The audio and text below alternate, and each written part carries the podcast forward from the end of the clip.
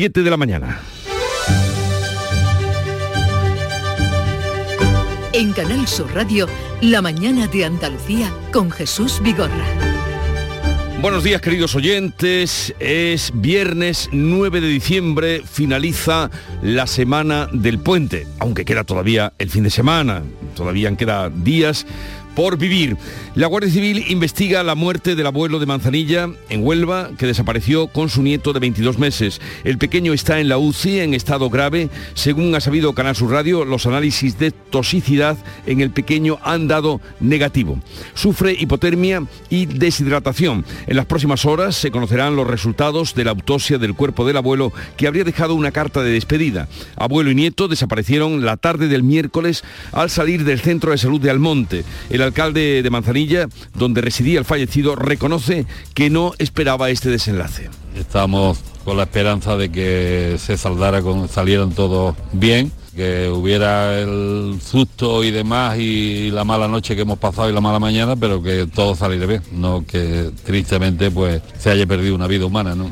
Palabras de Cristóbal Carrillo alcalde de Manzanilla. La lluvia sigue siendo noticia este jueves. Las provincias de Cádiz y Málaga siguen hoy en aviso naranja por lluvia. El resto de Andalucía está en aviso amarillo. La EMET pronostica hasta 80 litros por hora en algunas zonas. La estación de esquí de Sierra Nevada espera una mejora de las condiciones después de que este jueves tuviera que permanecer cerrada por las fuertes rachas de viento. A partir de las 8 vamos a conectar con Cetursa para ver si abren o no hoy las pistas de esquí.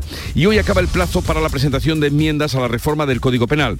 Esquerra Republicana de Cataluña va a presentar su enmienda para rebajar las penas del delito de malversación. Los socios independentistas del Gobierno pretenden rebajar a cuatro años la pena de cárcel para los condenados que no se lucren con la malversación. La portavoz de Esquerra Republicana, Marta Vilalta, asegura que hasta ahora el delito pretende perseguir a los independentistas. Lo que haremos los próximos días, las próximas horas, es presentar una enmienda, enmiendas para poder modificar el delito de malversación, un delito que se ha utilizado de forma fraudulenta para perseguir la disidencia política y para perseguir también el independentismo. La distinción entre condenados por malversación que se hayan lucrado o no no existe actualmente en el Código Penal. La reforma podría beneficiar a los condenados por el procés, pero también a algunos de los condenados en la pieza política de los seres, como el expresidente Griñán, desde el gobierno andaluz, eh, el consejero, pues ha dicho que podría beneficiarlos y con estas palabras. Bueno, no tenemos en este momento esas declaraciones y en la relación al caso de los seres, el Tribunal de Cuentas arranca la fase de enjuiciamiento contra el sindicato UGT por la malversación de 10 millones de euros procedentes de los seres en prejubilaciones. Y por otra parte, el Gobierno quiere aprovechar la reforma del Código Penal para forzar la toma de posesión de sus dos magistrados propuestos, el exministro Juan Carlos Campo y Laura Díez, para el Tribunal Constitucional sin esperar a que el máximo órgano de los jueces eh, designe a los suyos. Vamos ahora con eh, el tiempo, la previsión del tiempo para hoy. La borrasca sigue sobre nuestras cabezas. Hoy tenemos lluvias generalizadas con avisos naranjas en Cádiz y Málaga y amarillos en las demás. Las máximas bajarán en las comarcas de interior oriental y no variarán en el resto. Soplan vientos fuertes del oeste y suroeste por rachas muy fuertes en el litoral y en las sierras béticas.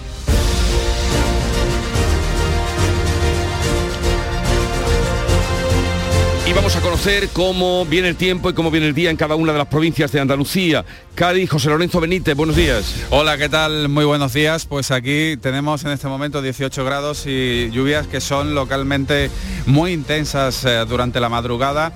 Eh, estamos en alerta naranja. Atención porque hay avisos eh, costeros por el mal estado de la mar con rachas de viento de hasta más de 60 kilómetros por hora y fuerza. Entre las incidencias de las últimas horas ha habido algunas inundaciones en Chiclana y también hay que destacar la caída de un balcón en la calle Columela de unos 5 metros sin que haya daños personales afortunadamente en el casco histórico de la ciudad. Campo de Gibraltar, Torregrosa.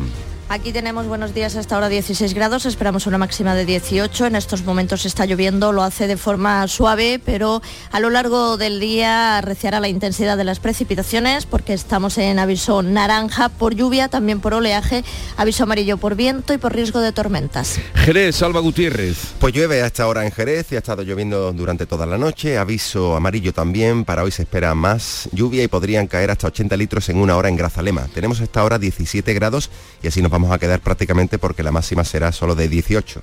¿Cómo viene el día por Huelva, Sonia Vela?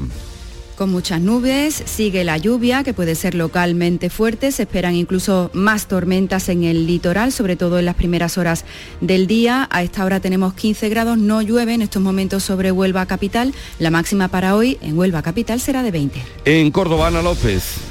Pues aquí sí que llueve, ha estado lloviendo durante toda la noche, aviso amarillo en toda la provincia también con tormentas, tenemos 14 grados y la previsión dice que pueden caer hasta 46,5 litros por metro cuadrado. En Sevilla, Pilar González. Aquí sigue lloviendo, lo ha hecho durante la noche, seguirá a lo largo de la jornada, estamos en aviso amarillo hasta las 6 de la tarde, una máxima prevista de 18 grados y ahora tenemos 14 en la capital. ¿Cómo viene el día por Málaga, Galicia Pérez? Pues llueve intensamente ahora mismo en la Sierra de las Nieves, estamos en aviso naranja y tenemos 16 grados en la capital. En Jaén, Irene Lucena. Muy buenos días, no llueve a esta hora en Jaén Capital, si lo hacen otros puntos de la provincia y lo seguirá haciendo también aquí en la capital. En estos momentos tenemos 13 grados de temperatura y las máximas serán de 15. ¿Y por Granada qué día tendremos, Laura Nieto? Por fin llueve, ya era hora, lo ha hecho durante toda la noche. La provincia está en aviso amarillo por lluvia y a partir de las 4 de la tarde la costa por vientos de hasta 60 kilómetros a la hora y olas de 3 metros. 12 grados ahora mismo, máxima prevista 16. ¿Sabemos algo de la reapertura de las pistas de esquí, Laura? No, todavía es muy temprano. Habrá que esperar al menos una hora para conocer cómo está la situación. Lo que sí podemos anticipar ya es que parece que nieve no ha caído, porque las temperaturas son muy altas y anoche estaba lloviendo en Sierra Nevada, no estaba nevando. Bueno, lo sabremos a partir de las 8. En Almería, Covadonga Purrúa, ¿cómo viene el día? Hola, buenos días. Aquí viene con nubes, ha estado lloviznando toda la noche. De momento ahora ha dejado de caer agua. Ha llovido bastante también, pero flojo en toda la comarca del Poniente. Tenemos 17 grados, vamos a llegar a los 20 y estamos en alerta amarilla, pero por viento.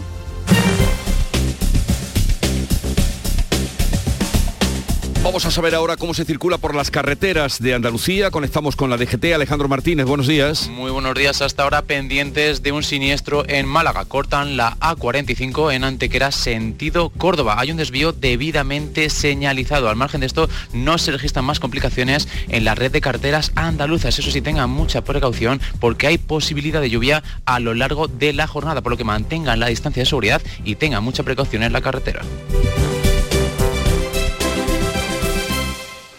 Son las 7 y 8 minutos de la mañana. Dicen que detrás de un gran bote del Eurojackpot hay un gran millonario. Esto, ¿y detrás de un gran millonario? Pues que va a haber un... Ahora Eurojackpot, el mega sorteo europeo de la 11, es más millonario que nunca.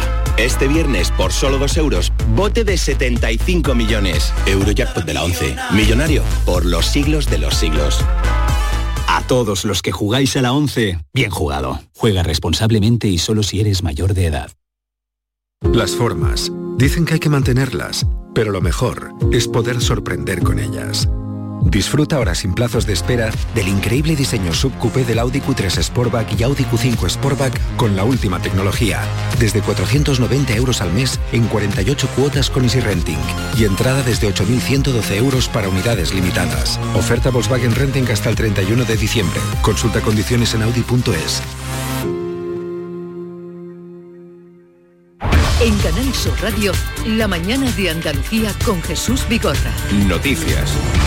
Vamos a contarles la actualidad de este día. La Guardia Civil investiga el caso del hombre encontrado muerto en su coche junto a su nieto de tan solo 22 meses en la comarca del Condado, provincia de Huelva. El pequeño está muy grave con síntomas de hipotermia y deshidratación. Manuel Pérez Alcázar. Los agentes tratan de esclarecer por qué el abuelo de Manzanilla se llevó en su vehículo al pequeño Daniel que está ingresado en el Hospital Virgen del Rocío de Sevilla. Según ha sabido Canal Sur Radio, el pequeño ha dado negativo en el test de sustancias tóxicas, pero se encuentra muy grave con síntomas síntomas de hipotermia y deshidratación. Tras una intensa búsqueda en una noche desapacible, la de ayer jueves, la madre y la abuela de Daniel recibían la trágica noticia. Su padre y yo estamos destrozados. El niño lo único que sabemos que está va para Sevilla y ya está, y que va mal. Toda la noche con el abuelo. El abuelo inconsciente y el niño toda la noche en un coche. Abuelo y nieto desaparecieron la tarde del miércoles al salir del centro de salud de Almonte a media hora de Manzanilla. El abuelo habría dejado una carta de despedida de la que no se sabe nada. El alcalde de Manzanilla, donde residía el fallecido, reconoce que no esperaba este desenlace. Estamos con la esperanza de que se saldara salieran todos bien, que hubiera el susto y demás y la mala noche que hemos pasado y la mala mañana, pero que todo saliera bien, no que tristemente pues se haya perdido una vida humana, ¿no? Las provincias de Cádiz y Málaga siguen este viernes en aviso naranja por lluvia. El resto de Andalucía está en aviso amarillo por el mismo motivo o por vientos y fenómenos costeros. Beatriz Galeano. El nivel naranja estará activo hasta este mediodía en las zonas de Sol, Guadalhorce y la Axarquía en la provincia de Málaga, mientras que en la comarca malagueña de Ronda y en las gaditanas de Grazalema y en el Estrecho se extenderá hasta la medianoche. La Agencia Estatal de Meteorología pronostica la caída de hasta 80 litros por metro cuadrado en algunos puntos. Este jueves las principales incidencias por la lluvia se han registrado en la provincia de Huelva. Se espera que la lluvia, estas lluvias puedan aliviar la sequía porque los embalses andaluces están al 22% de su capacidad. José Manuel de la Linde. La Asociación de Regantes espera que en los próximos días se empiece a notar en los pantanos, aunque de momento continúa el déficit hídrico. El secretario general de Feragua, Pedro Parias, avanza que estas lluvias y la que se esperan en los próximos días beneficia sobre todo a los árboles y a los cultivos de invierno. Pueden mejorar algo, sobre todo la arboleda, el aceite, el olivar, aunque es un poco tarde, pero siempre podrá coger algunos kilos. A las naranjas que tienen poco calibre porque se ha regado con muy poca agua, pues también le Sí. puede ayudar a todas las naranjas. En fin, a la arboleda y luego ayudar a las siembras de los cultivos eh, de invierno, cereales, eh, alguna hortícola de invierno también. El presidente del Consejo de Participación de Doñana, Miguel Delibes, rechaza ampliar la superficie de regadío en el entorno del parque. En la reunión del próximo miércoles, día 14, analizarán las propuestas del gobierno de traer agua en superficie. Será el primer encuentro de este año para intentar buscar soluciones al problema de la falta de agua en el parque que lleva 12 años con lluvias por debajo de la media. En la reunión se estudiará el plan propuesto por la vicepresidenta Teresa Rivera. En estos micrófonos, Miguel Delibes ha advertido sobre la propuesta de Vox de trasvasar agua en superficie. ¿no? llevar agua de eh, sitios contaminados a Doñana, pues quizá haya que discutir si se puede hacer o no y ese agua para qué debe ser, porque también sería una triste eh, gracia pues regar con agua que tenga demasiados metales y que luego lleguen denuncias o protestas o tal. La propuesta, queríamos decir, de la vicepresidenta Teresa Rivera. Por otro lado, la Comisión Europea ha sancionado a España por no tomar medidas.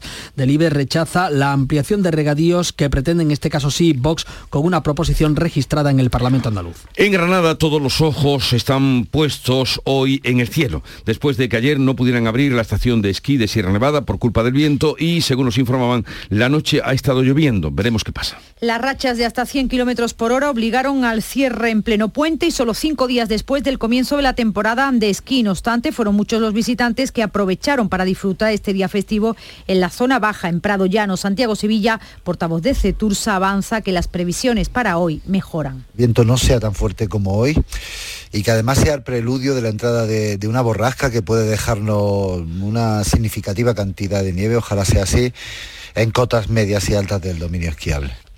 Esquerra Republicana de Cataluña va a presentar hoy, ya apurando el plazo, su enmienda para rebajar las penas del delito de malversación que diferencia entre los condenados que se lucren y los que no. Los socios independentistas del gobierno pretenden rebajar a cuatro años la pena de cárcel para los condenados que no se lucren con la malversación. Actualmente el delito no diferencia. La portavoz de Esquerra, Marta Vilalta, asegura que pretendía perseguir eh, el independentismo. Lo que haremos los próximos días, las próximas horas, es presentar una enmienda, enmiendas para poder modificar el delito de malversación, un delito que se ha utilizado de forma fraudulenta para perseguir la disidencia política y para perseguir también el independentismo. Jumper Cataluña se ha adelantado a Esquerra y ha registrado ya su enmienda. Desde el Gobierno, el ministro del Interior, Fernando Grande Marlasca, ha reiterado la voluntad de estudiar la reforma de la malversación siempre que no relaje la lucha contra la corrupción pero tiene que quedar muy claro que no va a haber eh, ninguna relajación en la lucha contra la corrupción. La máxima dureza y la máxima respuesta también criminal contra cualquier eh, conducta susceptible de ser calificada como corrupción. La vicepresidenta segunda, Yolanda Díaz, muestra las discrepancias de los socios de gobierno de Unidas Podemos. Sí les digo con rotundidad que Unidas Podemos no está presentando enmiendas que tengan que ver con la malversación. Unidas Podemos no formula enmiendas eh, con un tipo penal conocido como malversación.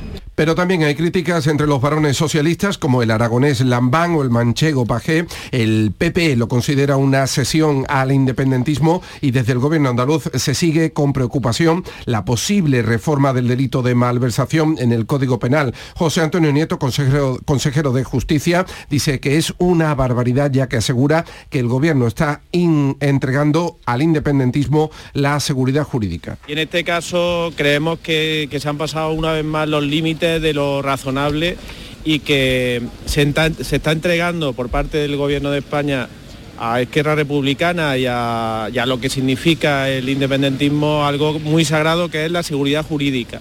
El martes está previsto que la Comisión de Justicia del Congreso apruebe su dictamen. El Congreso también ha acelerado la tramitación de la supresión del delito de sedición con el objetivo de que la reforma del Código Penal quede aprobada la próxima semana.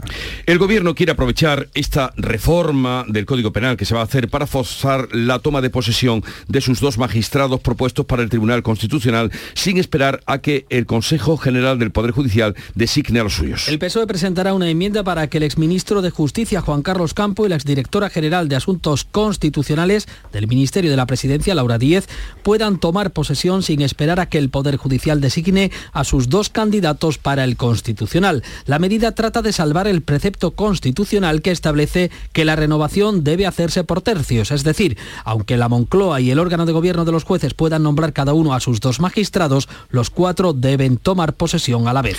El Tribunal de Cuentas arranca la fase de enjuiciamiento contra el sindicato UGT por la malversación de 10 millones de euros procedentes de los seres en prejubilaciones. Los procesos se centran en las prejubilaciones y ayudas fraudulentas a trabajadores de la minería andaluza, especialmente de la faja pirítica de Huelva. Según la investigación, la trama incluyó como beneficiarios a intrusos, a personas que no reunían los requisitos. Algunos no habían pisado la mina, aunque cobraron tras ser amañadas las listas de empleados acogidos al ERE. Otros eran familiares o sindicalistas. En el proceso UGT aparece como acusado principal.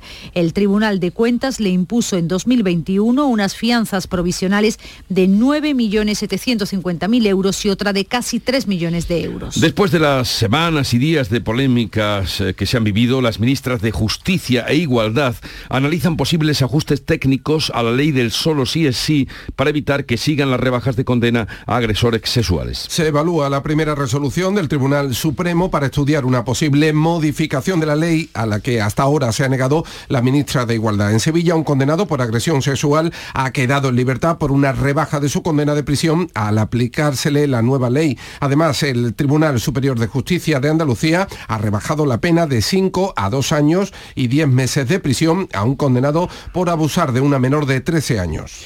El ejército ha trasladado a la Fiscalía el sorteo de una prostituta que dos militares organizaron presuntamente en un grupo de WhatsApp entre los soldados del cuartel del Brook en Barcelona. Se trata de la rifa para pasar un rato con una prostituta con el objetivo de recaudar dinero para las fiestas de la compañía. Fuentes militares aseguran que el sorteo no llegó a realizarse. El gobierno ha condenado los hechos. Los presidentes de España, Francia y Portugal presentan hoy en Alicante el corredor de hidrógeno verde H2Med. Sánchez, Macron y Costa pretenden que la Unión Europea pague la mitad del hidroducto entre Barcelona y Marsella. Bruselas puede financiar entre un 30% y un 50% del coste total que supondría alcanzar los 2.000 millones de euros el H2Med sustituye al gasoducto MidCat que defendían España y Alemania y que rechazó Francia. México estudia la petición de asilo del expresidente peruano encarcelado Pedro Castillo. La justicia de Perú le ha decretado siete días de prisión preventiva mientras la Fiscalía lo investiga por un delito de rebelión y otro de intento de fuga. La nueva presidenta Dina Boluarte ha comenzado los contactos para formar gobierno y no aclara si adelantará las elecciones.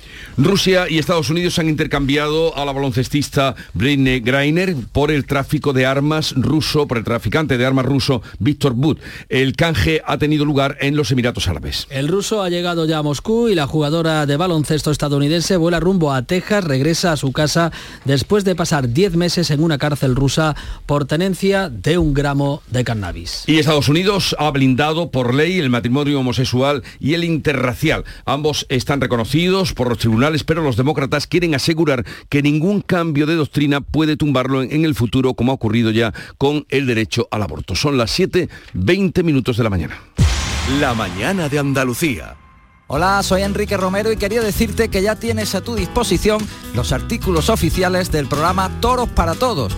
Entra en tiendatorosparatodos.es y descubre toda la gama de productos de tu programa de toros favorito. También puedes gestionar tus pedidos a través del teléfono gratuito 900-649-342. Repito los datos para que no se te olviden tienda torosparatodos.es o al teléfono 900 649 342. Que lo disfrutes.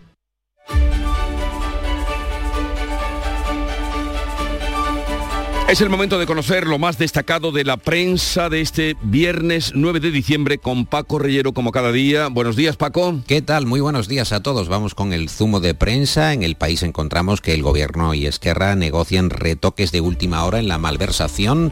Los socialistas, según esta información, querrían limitar el impacto de la polémica iniciativa eh, que evita beneficios para muchos políticos condenados por corrupción y especialmente suturar las críticas de varones autonómicos del PSOE, los socialistas. La propuesta de Esquerra es rebajar algunos castigos del delito de malversación casi a la mitad. El plazo para introducir esas correcciones que quiere el PSOE por la vía de urgencia acaba hoy a las 6 de la tarde. El confidencial titula que Sánchez ultima el golpe final al Poder Judicial para forzar el vuelco progresista en el Tribunal Constitucional. El Ejecutivo pretende poner un plazo de días al Consejo General para que sin mayoría cualificada designe a los dos candidatos que debe nombrar y amenaza a los vocales con responsabilidades penales. Así lo ve, digo, el confidencial. El español cuenta que el nuevo delito de desórdenes públicos va a excluir a los piquetes tal y como piden comisiones y UGT. Eh, tanto PSOE como Unidas Podemos, según la información del español, han sido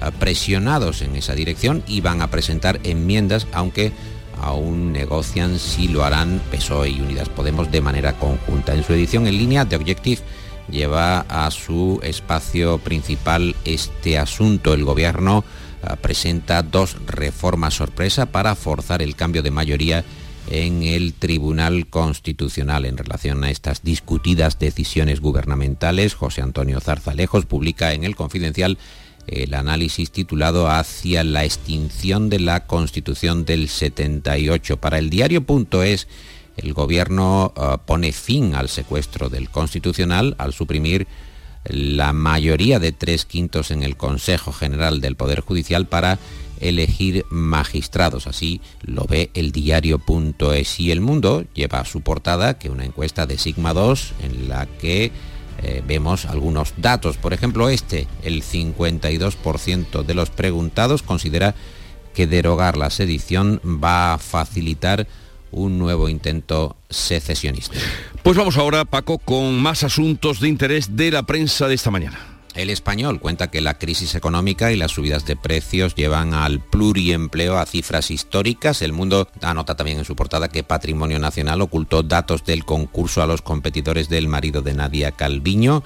El asunto principal para ABC es juicio a UGT por el saqueo de 10 millones en el caso de los SERE. La fotografía de portada del país es para dos antiguos alumnos en la abadía del Valle de los Caídos que denuncian las agresiones sexuales de seis monjes en los años 60 y 70 y en cuanto a prensa andaluza en Diario de Sevilla, Vemos eh, la agencia espacial también va a servir para revitalizar San Jerónimo en ABC de Sevilla.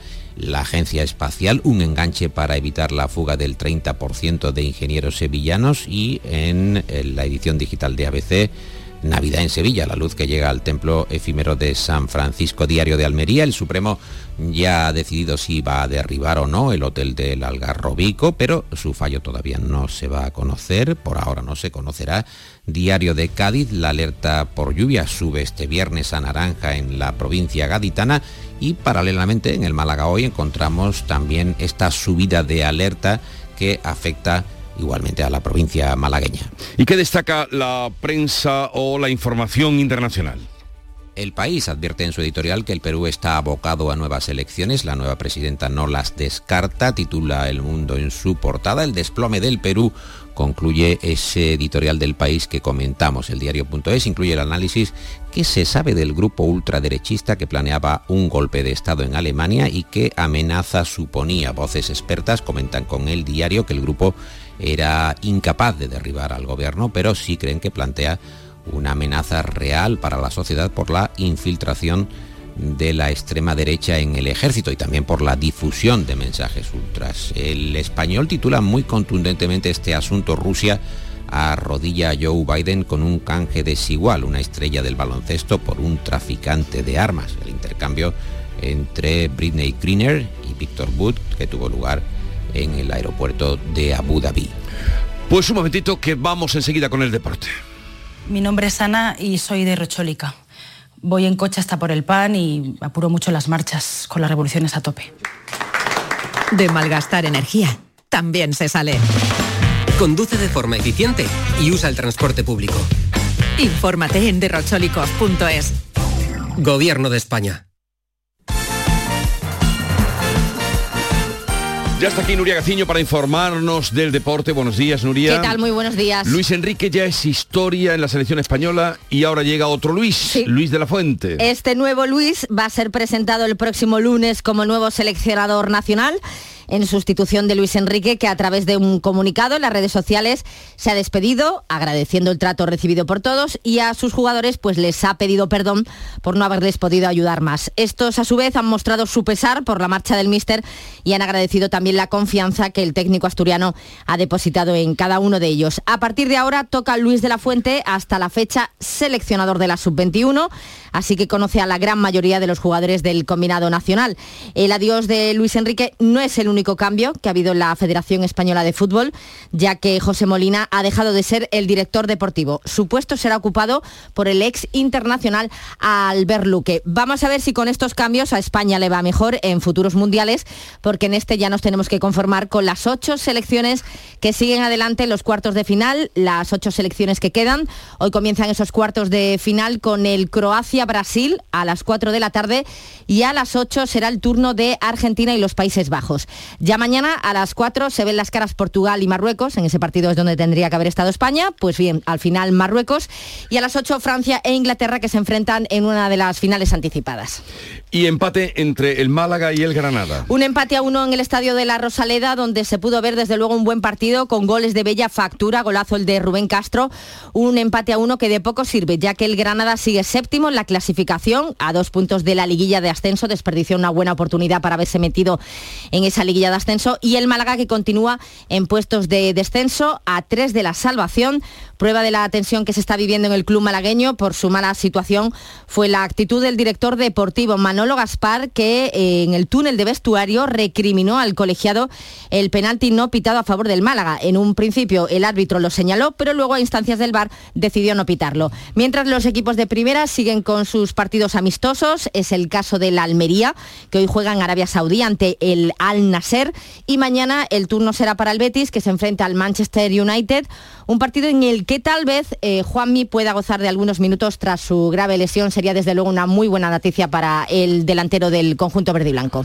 Buen fin de semana, Nuria. Igualmente.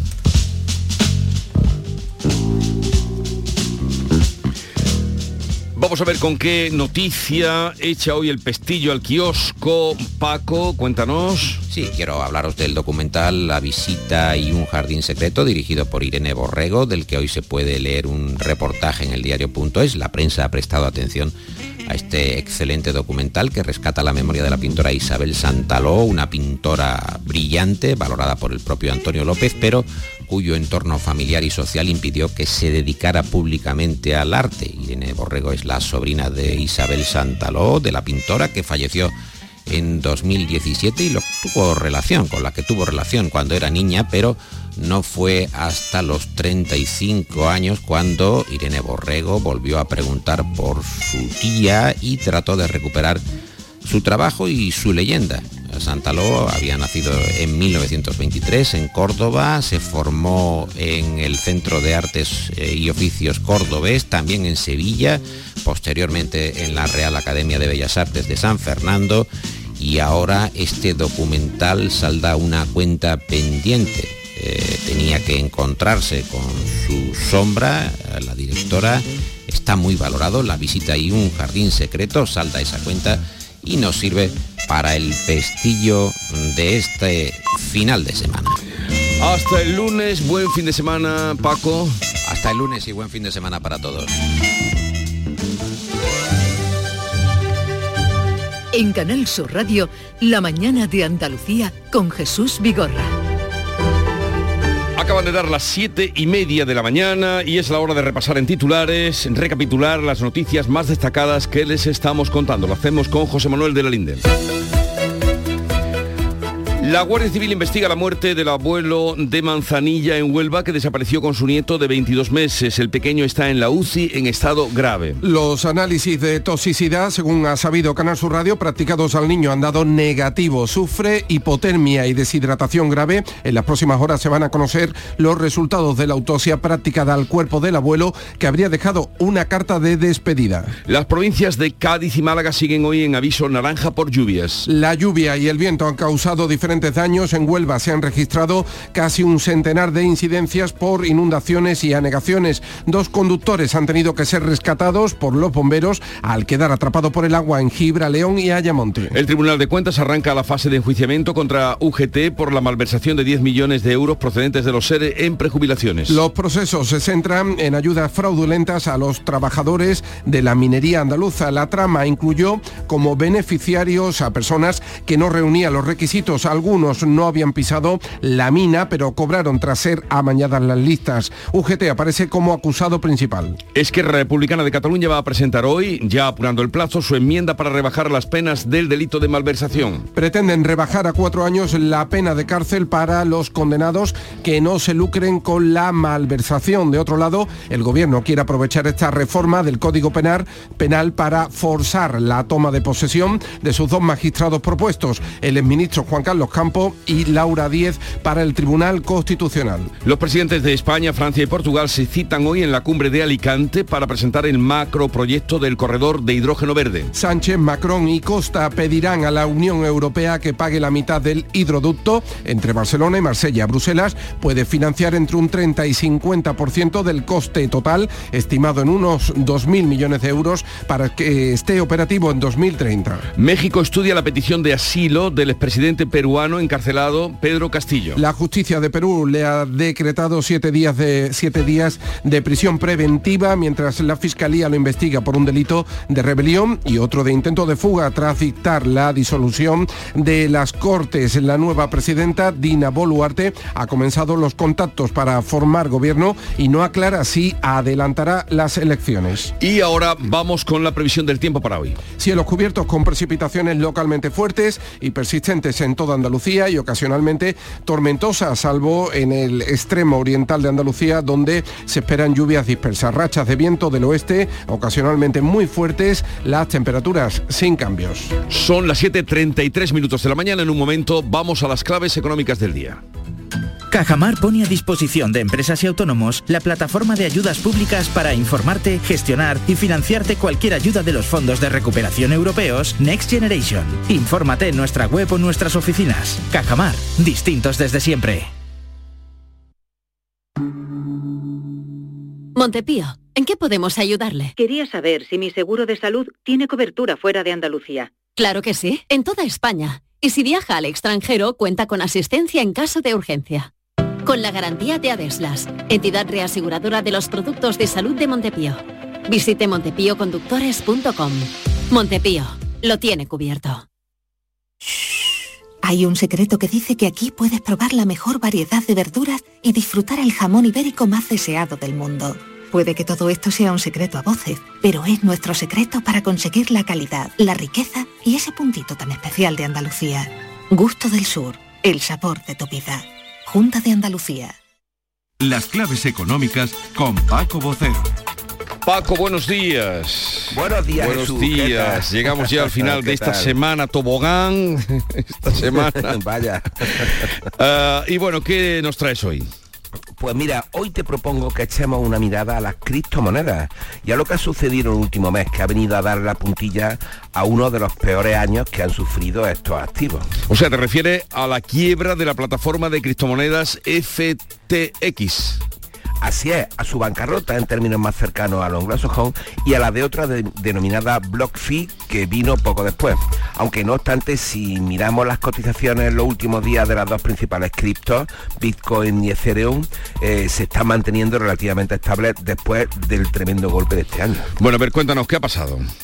Pues mira, ha pasado que esa plataforma denominada FETX, una empresa de compraventa de criptomonedas y activos digitales, una casa de cambio que ofrecía a sus clientes servicios de intercambio de estos activos y con dinero tradicional y que estaba valorada en 32 mil millones de euros, eh, perdón, de dólares, y siendo la tercera del mundo, se declaró en quiebra a mediados de noviembre. Y lo hizo dejando pérdidas para sus clientes por valor de 10 mil millones de dólares. ¿Cómo se fumó esta cantidad de dinero? Pues porque una gran parte de sus reservas estaban en activos digitales que no tenían liquidez suficiente, entre ellos en una criptomoneda propia que tienen ellos que se llama FTT, con bastante menos valor y además encima colocado en una sociedad de la propia empresa matriz FTX cuya solvencia era igualmente mucho menor. Al conocerse la situación, la cotización de su criptomoneda de esta FTT se desplomó y con ella se fumó la liquidez necesaria para responder al mercado. Como consecuencia, el máximo responsable de la plataforma, un treintañero llamado Samuel Backman Fried, anunció la quiebra dejando a miles y miles de inversores sin dinero. Oye, eh, y curiosamente FTX había tratado de ayudar en mayo a algunas de las empresas de criptomonedas estadounidenses que cayeron también con enorme estrépito, ¿no? En efecto, con su posición y fuerza trató ya de ayudarlos financieramente, también apoyarlos con su figura, que era muy respetada en el mundo cripto, Eh, la propia solvencia del mercado mundial de criptomonedas en un momento además coyuntural malo cuando ocurrió, como bien dice, lo que sucedió en mayo y con aquella plataforma fundamentalmente se llama Terra. La paradoja es que otra de las grandes plataformas, en este caso la mayor del mundo, que se llama Binance y que está presidida por un multimillonario chino llamado Zhao, enemigo de Bankman Fried, jugueteó a principios de noviembre con la idea de rescatarlo antes de la quiebra, pero al final lo dejó hundirse. Un odioso rival menos para Zhao, un tipo oscuro e implacable. ¿Y qué va a pasar? Bueno, pues el escándalo es mayúsculo, con varias plataformas más en bancarrota, las últimas que hemos citado BlockFi, con un nuevo problema reputacional de las criptomonedas, con los reguladores advirtiendo con mucha dureza otra vez sobre ellas y con las perspectivas de cotización comenzando eh, por el Bitcoin para 2023 muy, muy inciertas. Ahora bien, ¿supone esto el fin? En absoluto. Posiblemente, como dicen en Estados Unidos, esto sea un paso más en la selección natural del mercado cripto y su configuración futura. Eso sí, a costa de cientos de miles de pequeños inversores por la mala gestión de unos pocos. Es la misma vieja historia de siempre, aunque cambien los instrumentos y, so- y se sofistiqui- sofi- sofistique la operativa, perdón, pero el caso es el mismo, esas pérdidas para cientos de pequeños. Eh, pues eh, siempre, los que pierden, los pequeños, los engañados, los incautos. Pongamos ahora un poco de música. Mira, vamos a darle un homenaje a Christine McVie, la legendaria dama de Fleetwood Mac, que falleció hace unos días a los 79, este año, a 79 años con este Everywhere, uno de los grandes éxitos de la banda, compuesta y cantada por ella misma.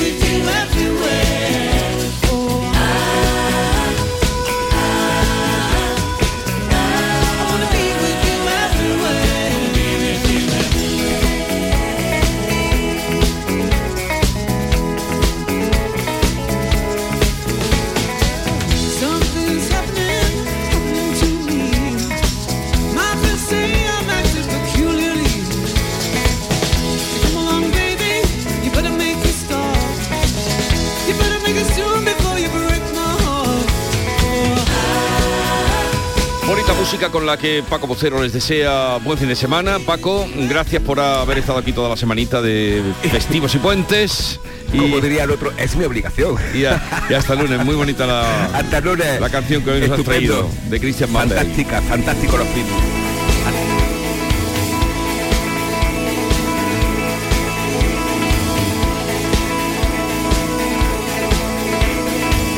Y vamos ahora con otras noticias de Andalucía.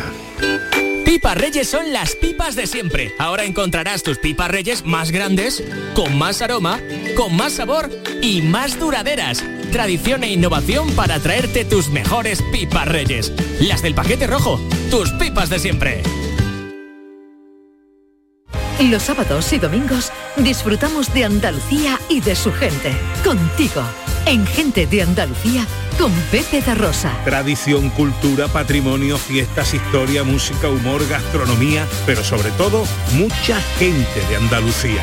Con optimismo, con alegría, con espontaneidad, como es la gente de Andalucía. Gente de Andalucía, los sábados y domingos desde las 11 de la mañana, con Pepe da Rosa. Más Andalucía, más Canal Sur Radio.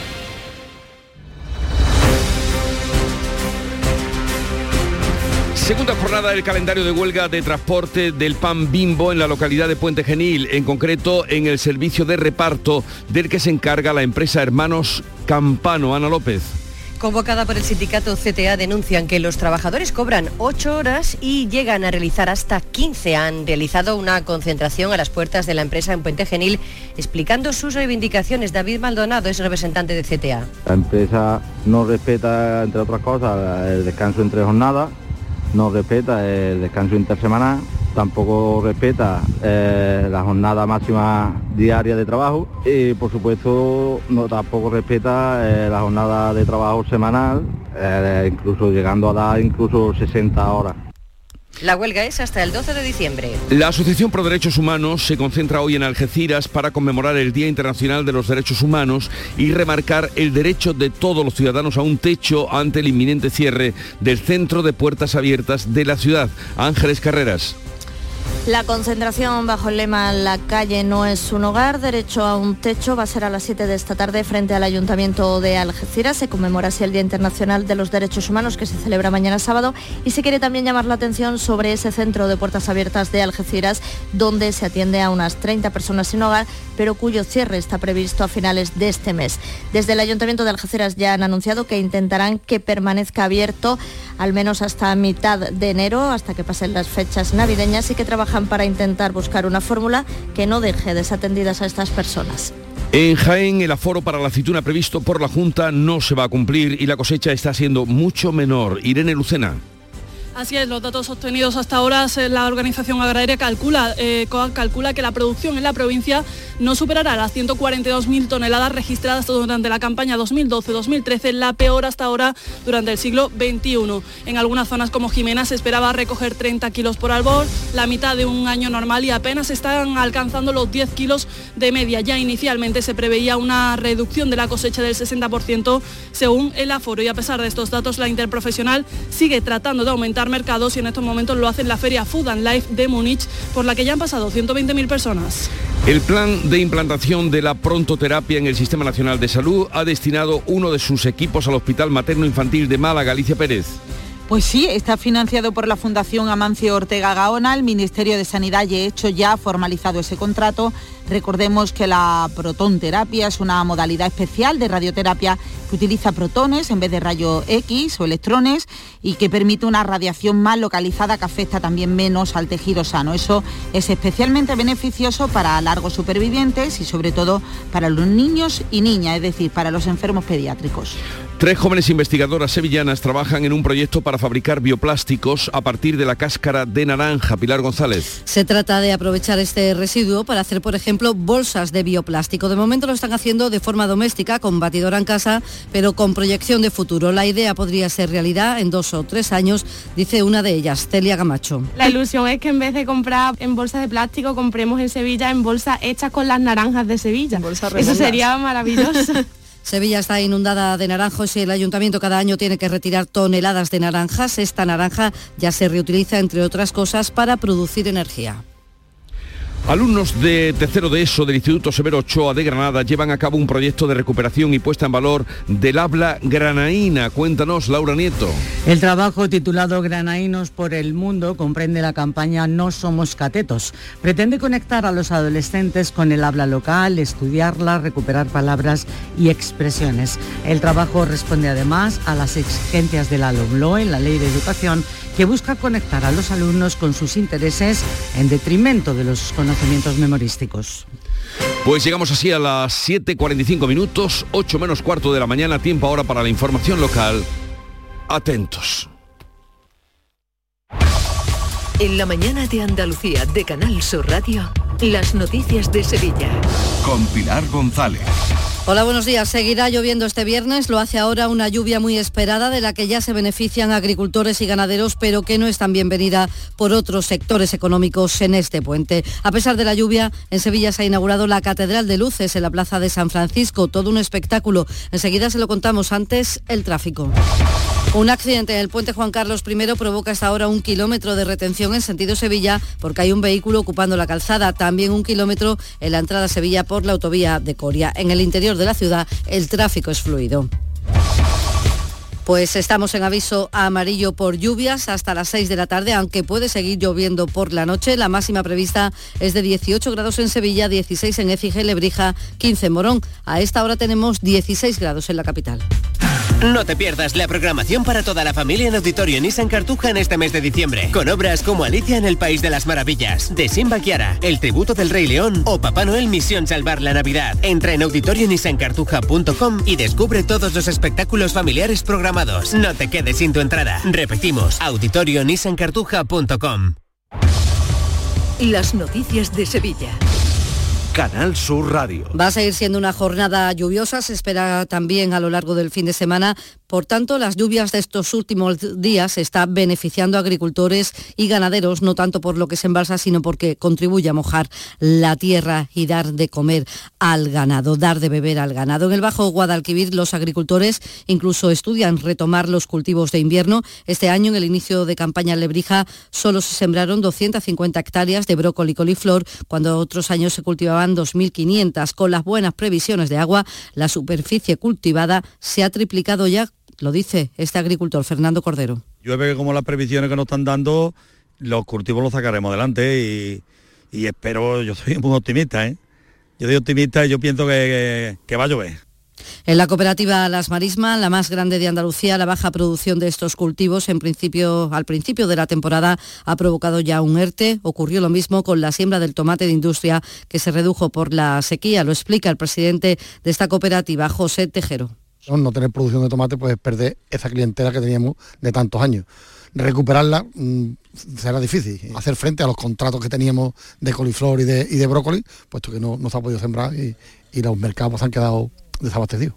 Un agua bienvenida, la de estos días, por los agricultores, pero que está provocando pérdidas en otros sectores, como en los bares, que no han podido utilizar a lo largo de esta semana las terrazas, en los mercadillos con menos público e incluso en las atracciones de Navidad que se han instalado en diferentes puntos de la ciudad. La lluvia, eso sí, no ha deslucido que la pasada tarde se inaugurara en la plaza de San Francisco, junto al ayuntamiento, ese esperado espectáculo de luz y sonido ese templo con 70.000 puntos de luz y dos cúpulas coronadas por un giraldillo. El juego de luces y música se va a repetir a partir de hoy cada media hora desde las 7 de la tarde y hasta las 10 de la noche. Este año esta iluminación singular es además muy vistosa de día, aunque no esté encendida. Lo explica uno de sus responsables, el director creativo de la empresa Siménez, que lo ha instalado Fernando Palos. Eh, está construido a base de acero galvanizado y aluminio y eh, con la estructura totalmente lacada en oro. Con eso queremos conseguir también que esta instalación no solo sea atractiva por la noche, sino que durante el día también decore y sea también un punto de encuentro para tanto sevillanos como visitantes a lo largo de todo el día. Tiene 16 metros de altura. El alcalde Antonio Muñoz espera que los sevillanos se animen a participar, a, beber, a ver este espectáculo y a vivir la Navidad. Todo listo para que podamos tener unas navidades pletóricas y que podamos disfrutar después de dos años donde por las circunstancias de la pandemia no hemos tenido unas navidades normales. Así que espero que disfrutemos con la iluminación, con las actividades culturales, con los villancicos, con la cantidad de actividades con las que Sevilla celebra su Navidad. Y la Policía Nacional ha incrementado el número de efectivos en las zonas comerciales de Sevilla en estos días de gran afluencia de público y además la portavoz policial Laura Fonda estos consejos para que evitemos hurtos y robos. No es aconsejable llevar grandes cantidades de dinero en efectivo encima y el dinero que lleves no lo lleves en la misma cartera o en el mismo bolso. No aceptes ayuda de desconocidos. Detrás de esa buena voluntad puede haber malas intenciones y extrema las precauciones a la hora de la retirada de efectivo en sucursales bancarias. Diez minutos nos separan de las 8 de la mañana. ¿Encargarías tu cena de Navidad a abonos y piensos hermanos García? Pues eso, tu vehículo de ocasión siempre en Grupo Sirsa. Y ahora, hasta fin de año, te ofrecemos más de mil vehículos de ocasión con hasta 4.000 euros de descuento. Descúbrelos en nuestros concesionarios Renault, Dacia, Mazda, Volvo y Suzuki en Sevilla. Grupo Sirsa, nos movemos contigo. A ver, compañeros, ¿este año comida o cena? ¿De qué estás hablando? Mujer de la de Navidad, que no quiero quedarme sin un buen sitio. Ah, la hostería del Laurel, que apostar a caballo ganador. Y reserva pronto, que el año pasado me quedé sin sitio. Salones hasta para 180 comensales, almuerzos y cenas, diferentes menús. Y, ojo, en pleno barrio de Santa Cruz. Ni 10.000 palabras más. Voy llamando al 954 220295 y me informo.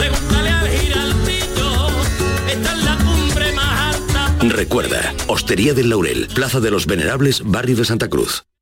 Los lunes a las 10 de la noche, en Canal Sur Radio, El Llamador.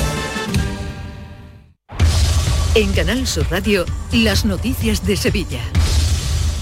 El sindicato Comisiones Obreras ha convocado esta mañana a las ocho y media una concentración en la oficina de correos de Mairena del Aljarafe por la agresión que ha sufrido una trabajadora. Y nos vamos hasta los mercados, hasta los mercados de abasto, porque la mayoría de los alimentos más típicos de la Navidad han subido ya en estas fechas por encima del 10% con respecto al año pasado. Por ejemplo, en el mercado de Pino Montano, los placeros reciben ya pedidos para la Navidad. Sobre todo, se compran productos frescos como la carne para congelar.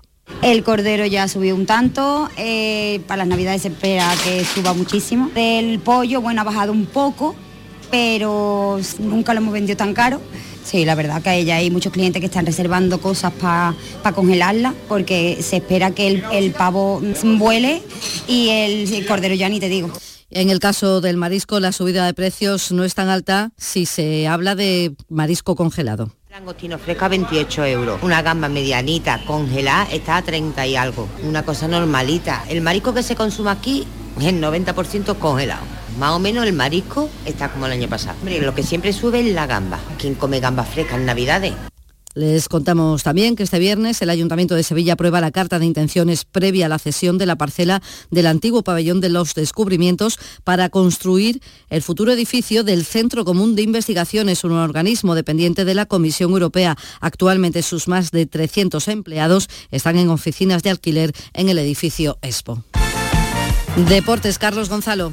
El entrenador del Sevilla, Jorge Sampaoli, comparecía ayer en Twitch y, entre otras cosas, vino a decir que su equipo necesita reforzar sobre todo la delantera, algo que asume que va a depender de los jugadores que puedan salir de la disciplina del Sevilla Fútbol Club. Mientras tanto, el Real Betis Balompié prepara su partido de mañana. Es un amistoso que jugará frente al conjunto inglés del Manchester United, en el que Pellegrini evaluará la puesta a punto de los suyos en este parón con el Mundial de Qatar.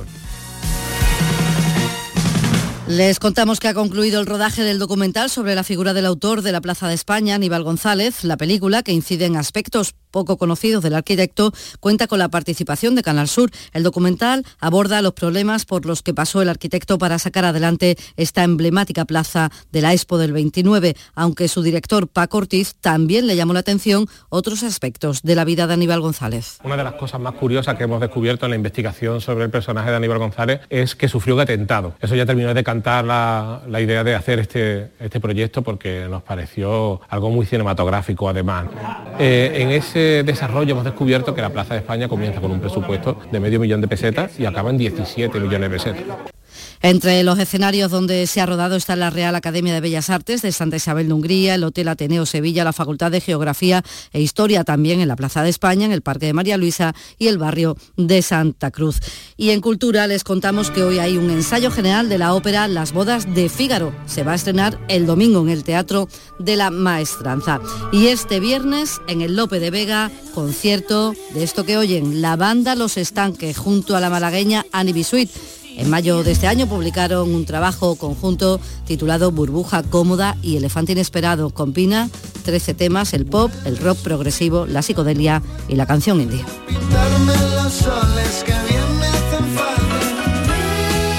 14 grados en Osuna, 16 en Villa Manrique, 16 grados también en Sevilla.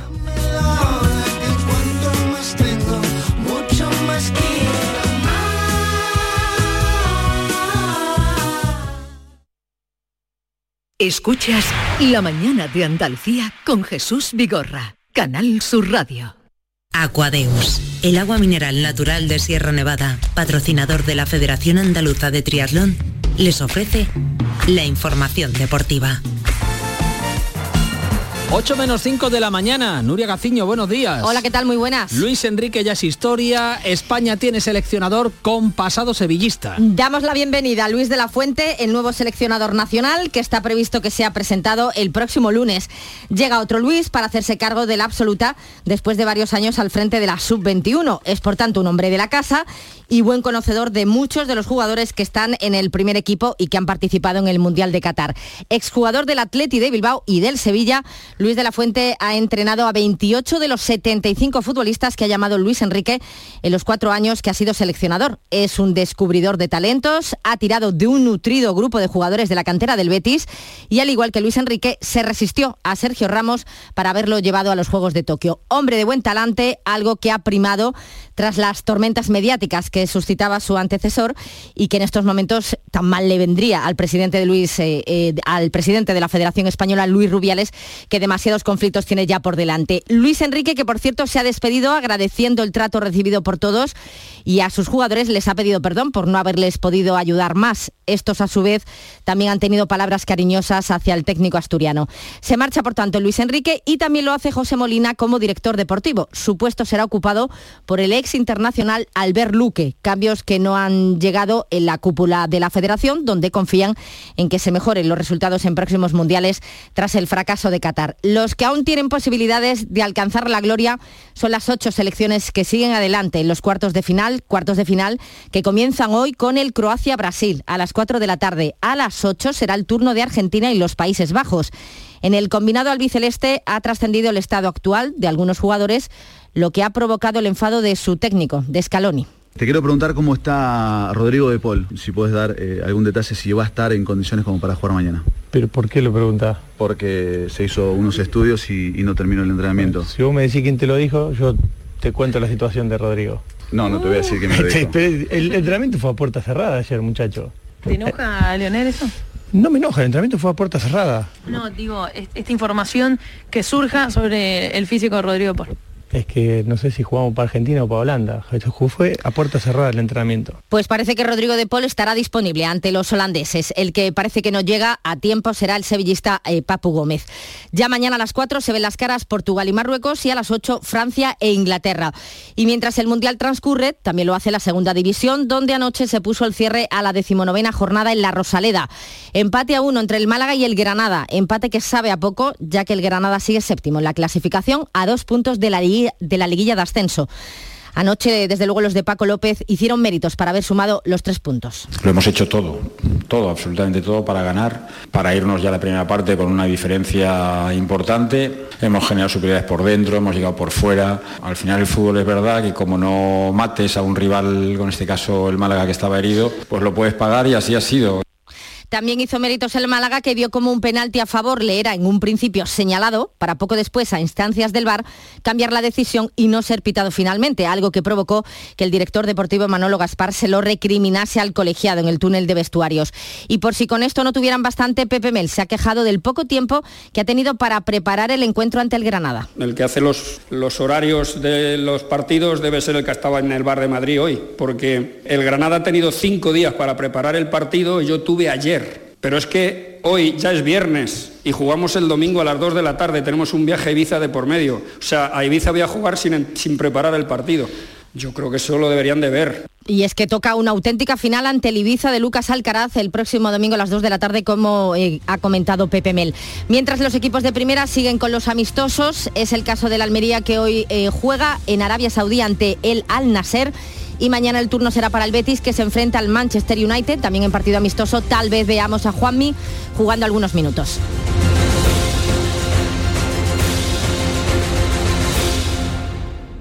Aquadeus, ahora más cerca de ti, procedente del manantial Sierra Nevada, un agua excepcional en sabor, de mineralización débil que nace en tu región. Aquadeus Sierra Nevada es ideal para hidratar a toda la familia y no olvides tirar tu botella al contenedor amarillo. Aquadeus, fuente de vida, ahora también en Andalucía.